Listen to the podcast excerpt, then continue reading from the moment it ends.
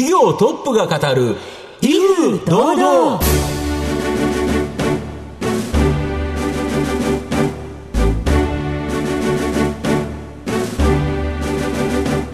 毎度相場の福の神こと藤本信之です。アシスタントの飯村美希です。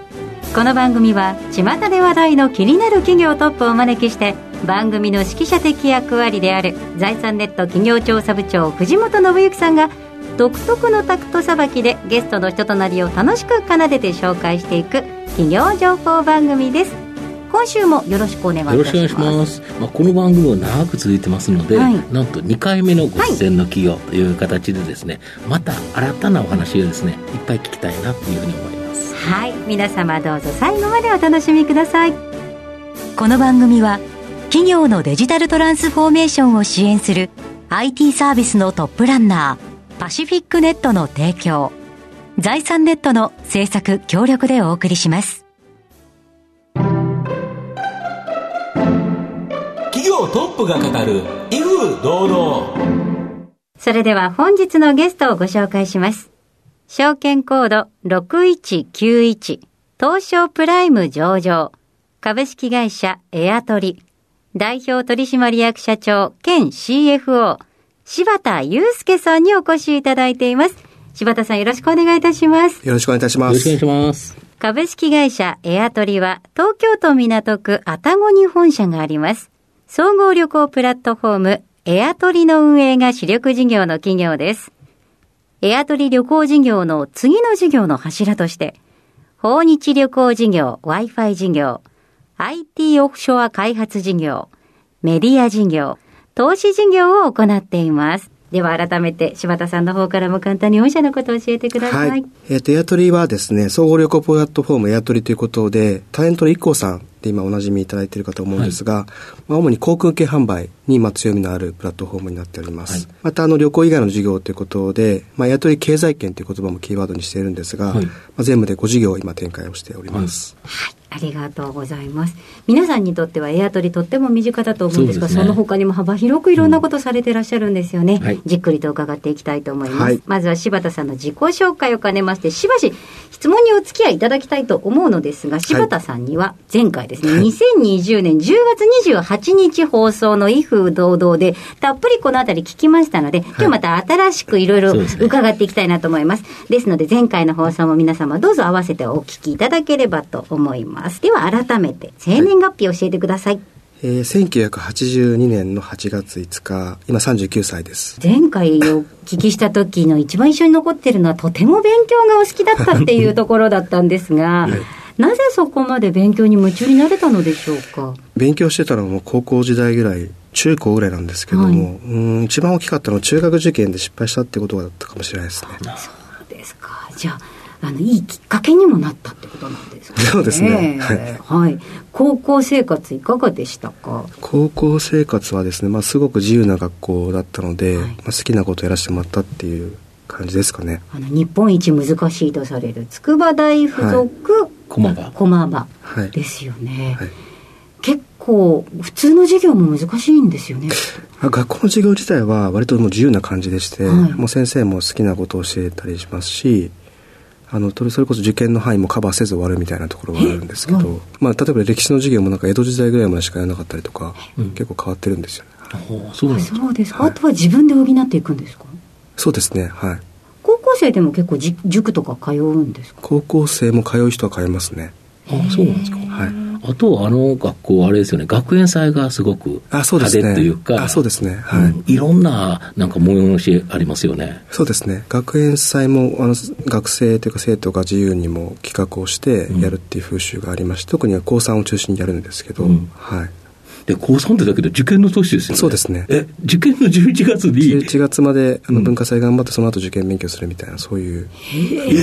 カルチャーがありますね。すごいですよね。どんなこと生徒の皆さんやられるんですか？もう本当に自由ですね。私がやった時は、あの、仲間内で映画を作ったりとかしましたね。はい。はい、映画作ったんです友達が脚本書いて、自分たちで、あの、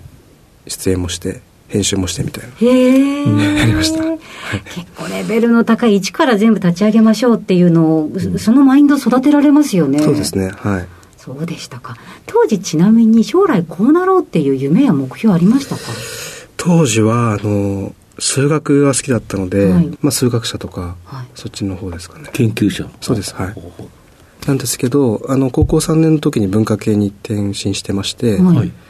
あ、その時にあの経済学の方に行ったっていう感じでちょっとあの思考変わったっていう感じです。それはなんで経済学うんまあなんか人に興味があるというか、うんうん、社会に興味があるというか、うん、そそこでちょっとスイッチしたっていう感じです、ね、はい、その後東大に通われて、はい。その間というのも将来ここに就職したいとかっていうなんかありましたか？はなかったですね。あの同じく学問をやりたいっていう気持ちが結構強くて、はい、まあ、経済学者とかに興味があったっていう感じです、うん、そうでしたか。その後いろいろな出会いを経て、はい、えー、現在エアトリにそうですね。形になるわけなんですが、はい、はい、ぜひこの辺りを合わせて2020年10月28日放送分を、はい、お聞きいただければなと思います。さて、それではたっぷりと事業内容について伺っていきたいと思います。この後は株式会社エアトリについてお伺いします。企業トップが語る威風堂々。では後半です。藤本さんのタクトがどう冴え渡るのか、ゲストの柴田さんとの共演をお楽しみください。まあ、御社の主力事業は、はい、総合旅行プラットフォームのエアトリの運営、はい、当然旅行ということは、はい、この新型コロナ、まあ、避けても通れないっていうふうに思うんですけど、はい、強烈な影響あったと思うんですけど、はい、その対応策と、まあ、徐々にですね、今、アフターコロナになってきたという形だと思うんですけど、え現状と今後の見通し、ちょっと教えていただけますでしょうか？まさにもうコロナど真ん中ということで、うん、2020年のあの、はい、まあ、4月、5月一番ピークだったんですけれども、はい、当時はもう取扱高が、うん。まあ、9割以上減という形でしたので、ほぼなくなりましたね。ほぼなくなった状態まで一度海外なんかゼロですもんね。そうですね。ほぼほぼ。はい。ですので、まあ、あの、かなりそのタイミングでは、あの、グループのコスト構造改革もしましたし、うん、まあ、事業ポートフォリオの再構築、分散ということで、うん、まあ、旅行の周辺事業をかなり縮小していきながら、はいまあ、その他事業を伸ばしていったということで、うん、えー、コロナ禍は乗り切ったという形です。なるほど、はいまあ、それでうまく乗り切れたということだと思うんですけど、はい、その乗り切った後のですね、はい、まあ、今後、どうなりそうですか？そうですね、あの我々あのもともと国内旅行、海外旅行、半々ぐらいあるんですけれども、うん、国内旅行に関しては、うん、かなり戻ってきておりまして、うん、えー、まあ、コロナ前の80%から、まあ、コロナ前に近いぐらいまで戻ってきている。まあ、市場が徐々に正常化してきているという状況だと思います。なるほど。はい、で、やはり海外旅行、これはちょっとまだもう少し先ですよね。海外旅行はそうですね。うん、あの、この為替もありますし、うん、いろんな要素もあの絡み合って、なかなかあの回復がゆっくりという感じだと思います。あと逆に言うと、まあ、このドル高円安ということでいうと、はい。はい、海外から日本に来られる、いわゆるインバウンド、はい、まあ、これはですね、今、あの2万人制限があるので、あの少し厳しいところあるとは思うんですけど、まあ、これがどっかで外れてくれば、一気に拡大しそうなんですけど、ここでも御社、活躍の場あるんですよね。そうですね、インバウンドはあの事業として持っておりまして、うん、まあ、大きく2つあるんですけれども、1つが、まあ、旅中というキーワードがあるんですが、旅中、はい、日本にいらっしゃる外国人の方のうん、あの国内で旅行をサポートする、うん。まあ、Wi-Fi のレンタルですとか、はいキャンピングカーのレンタルですとか、はい、またメディア関係、いろんな情報提供もしております。うん、また、あの、日本国内の移動手段、はい、特に航空券に関して、うん、外国人の方への提供っていうのもやっております。なるほど。要は海外のサイトで、まあ、御社のチケットを出すという形でいうと、まあ、日本に来てあれですもん、まず一旦国内に来るけど、日本国内で結構くるくる動かれる方。そうですね。最近だとやはり地方に行かれる方も多いんですよね。そうですね。特にまあ、徐々にこう団体旅行から個人旅行にシフトしていくというふうに言われているんですが、うん個人の方っていうのはかなり移動国内で、あの飛行機も使って移動されるという傾向にあります。なるほど、はい、そうするとそこの需要が取り込める可能性があるとい。うことですか、はい。はい、で御社の場合このエアトリが主力っていう形なんですけど、まあ、他にご事業をされてるっていう形なんですけど、まあ、全て全部やるとちょっと時間がないかと思うんですけど、今今後、面白そうな事業ってどれですあの、まあ、ご事業それぞれ、まあ、成長領域という形で、うん、今あの申し上げたインバウンドももちろんそうですし、うん。うんあとはまあ投資事業というのをやってるんですが、はい、これはいわゆるコーポレートベンチャーキャピタルということで、はいうん、まあ、将来上場を目指している会社への投資をやっている。御社の場合、はい、あの投資した企業が、もうかなり上場してますよね。ね何社上場してるんですか？えー、11社上場してる。11社も上場してるんですか、はい、これは確率が高いですよね。そうですね。おかげさまでかなり成果が出てきている事業になっております。そうですよね。はいで、前期あたりは、ここの収益、はい、大きく上がってますよね、そうですね、前期はセグメント利益で約8億計上されております、うん、なるほど、はい、で、まあ、前期の21年9月期に対して、今期はですね、22年9月期、はい、えーと、減収減益予想ということなんですけど、はい。はい、この要因、少し教えてもらえますはい。まあ、減収と減益それぞれあるんですが、うん、減収に関しては、うん、あの前期あのグループの連結から外した会社が、まあ、かなり売却も含めてありまして、はい、まあ、その影響が大きいということで。あの本業の旅行自体は成長しております、うん、伸びてるということですね。で、うん、まあ、現役の方に関しても、うん、あの前期そういったあのグループ内の再編に伴ったスポットの利益っていうのが、上がっておりまして、実質的にはほぼ同水準で今利益成長しております。で国内需要の回復でこの2020年9月期途中でですね情報修正されてるという形なんですけど、はい。はい、やはりかなり戻ってきて好調な感じでしょうか？そうですね。今期の情報修正っていうことでいうと3月と6月に2回させていただいてまして、うんまあ、気象時点である意味、あの、前回デルタの直後だったということもありまして、なかなかその需要の回復が見込みづらいと、不確実だということもありまして、保守的に出させていただいて、その後、まあ、上期が終わるタイミング、第3クォーターのタイミングで、需要の回復を見ながら情報修正をしています。はい僕もあのこの前、沖縄にあの飛行機で当然行ったんですけど、はい、375人乗りの飛行機に360人乗ってましたという形で、ねやはりあの機長さんが、はい、皆さんありがとうございますと、ほぼ満員のあの飛行機乗ったの久しぶりですっていうような形で放送されてて、あやっぱり戻ってるんだっていう形なんですけど、そうです、ね、今後もこの夏休みはかなり期待できそうですよね。そうですね。まだまだあの、うん、いわゆる、まあ、近場旅行であるとか、うん、なかなかその遠隔地にっていう方もいらっしゃる一方で、うん、まあ、かなりその沖縄、北海道等に関しては、まあ、海外に行けない方がその分行かれてるということも含めて、すごく需要が今、旺盛になっています。なるほど。で御社の場合、事業トポートフォリオの分散および再構築の推進、はい、これを行ってきてるんですけど、はい、これなんでですか？そうですね、もともとあの、うん取り自体は単一事業というよりも、うん、まあ、複数事業でしっかりポートフォリオを作っていくもともとやってた会社ですよね。もともとやってたんですけども、うん、まあ、コロナ禍でより一層、うん、まあ、そういったあの思考を強くしてまして、やっぱり何かあった時にしっかりその分散しておくってことも大事ですし、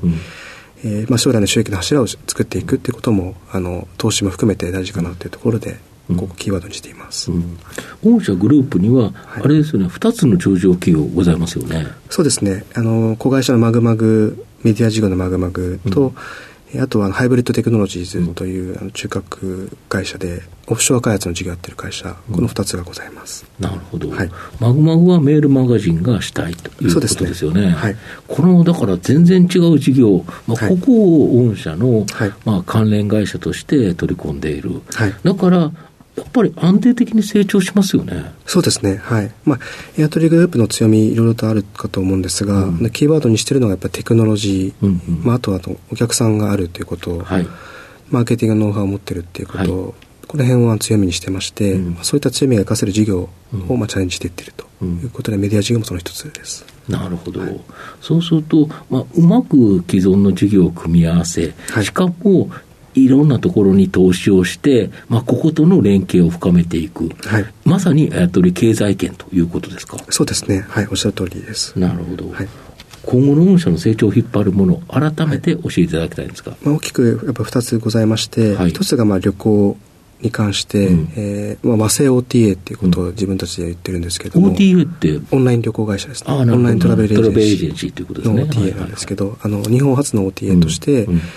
日本の旅行市場でしっかりシェアを取っていく、うん、ここをまあやっていければということで、うん、まあ、特にアフターコロナということでかなり旅行業界が大きく今変わっているタイミングでもあるので、ね。うん、まあ、しっかりこれをピンチはチャンスではないですけど、あの追い風にもしながら頑張っていければというのが一つ目です。で2つ目にあの先ほどから出てます、まあ、ポートフォリオ、はい、事業ポートフォリオというところで、えーまあ、グループ会社2社、まあ、上場ありますけれども、はい、まあ、さらに上場の準備もしておりますし、うん、えー、収益の柱を作ってしっかりポートフォリオを盤石にしていく、うん、まあ、できればあの今5つある事業に関して6つ目7つ目8つ目チャレンジしていくっていうことができればと思っています。そうするとエアトリっていうのは旅行プラットフォームは創業だけど、はい、これを幅広く広げていくという感じですか？そうですね。はい。そうするとすごくなんか大きな企業グループという形に徐々になっていくという感じですか、はい、そうですね。そこを目指していければと思ってます。なるほどはい、では藤本さん最後の質問もお願いします。柴野社長、はい、あなたの心に残る四字熟語を教えていただきたいんですが。はい。自由闊達という言葉です。はい、はい、前回もこの自由闊達という言葉を選んでいただきましたが、改めてその思いをお聞かせください、はい。あの前半でも出てきました、うん、高校筑波大駒場の高校時代のキーワードの一つになってるんですけど、はい、まあ、あの度量が大きくて、うん、まあ、小さいことにこだわらないっていうことでは、言葉としてはあるんですけど、うん、あの校風として、まあ、既存の価値観にこだわらずに新しいことにチャレンジをしていくっていうことがありまして、まあ、それが今の自分のすごく人格にも生きているんだなというところで、この言葉を挙げております。なるほど。ただ自由っていうのには責任も生じてくるし、ね。はい、何でもできるっていうことはちゃんと自分でもやらなきゃいけない。そうですね。だけどやっぱり自由がいいですよね。はい、うん、はい、現在のこのエアトリの社長としての夢というのはお聞かせいただけますか、そうですね。あの先ほどもあの申し上げた通りありまだまだこれから会社大きくなっていきますし、うん、まあ、日本初のメガベンチャーって言葉もよく言っているんですけど、うん。えーまあ、世界を代表するようなそういうメガベンチャーを目指して頑張っていきたいなと思ってます、なるほど。ありがとうございます。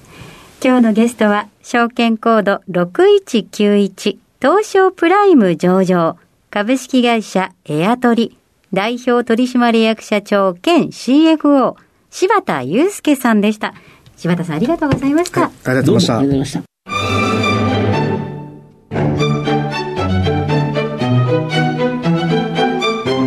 企業トップが語る威風堂々。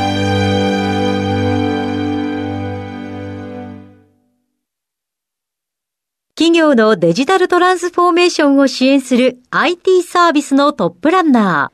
ー、東証スタンダード、証券コード3021パシフィックネットは、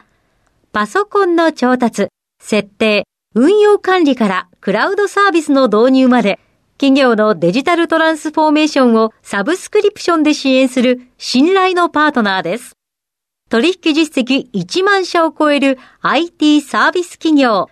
東証スタンダード、証券コード3021パシフィックネットにご注目ください。お送りしてきました企業トップが語る威風堂々そろそろ別れのお時間です。今日のゲストは株式会社エアトリ代表取締役社長兼 CFO 柴田祐介さんでした。そして柴田さんの選ばれました四字熟語は自由闊達でございました。2回ご出演いただきましてたっぷり聞けましたね。そうですね。やっぱり自由闊達いい言葉ですよね、はい、やはり企業責任はあるんだけどそこでいろんなことを学べたやっぱり高校時代に自由闊達にできた人っていいですよね。はい、エアトリというとどうしても旅行のイメージばかりが先行しがちですけれども、うん、本当によくよく聞きますと幅広くそ、ね,、のエアトリ経済圏という力強さを感じますね、うんはい、え番組を最初から聞けなかった方も終了後はラジコのタイムフリーはもちろんポッドキャストでもお楽しみいただけますのでぜひラジオ日経のウェブサイトへアクセスお願いいたします。それではここまでのお相手は？藤本信之と飯村美希でお送りしました。次回のこの時間まで。ほなさいなら。この番組は企業のデジタルトランスフォーメーションを支援する IT サービスのトップランナーパシフィックネットの提供財産ネットの制作協力でお送りしました。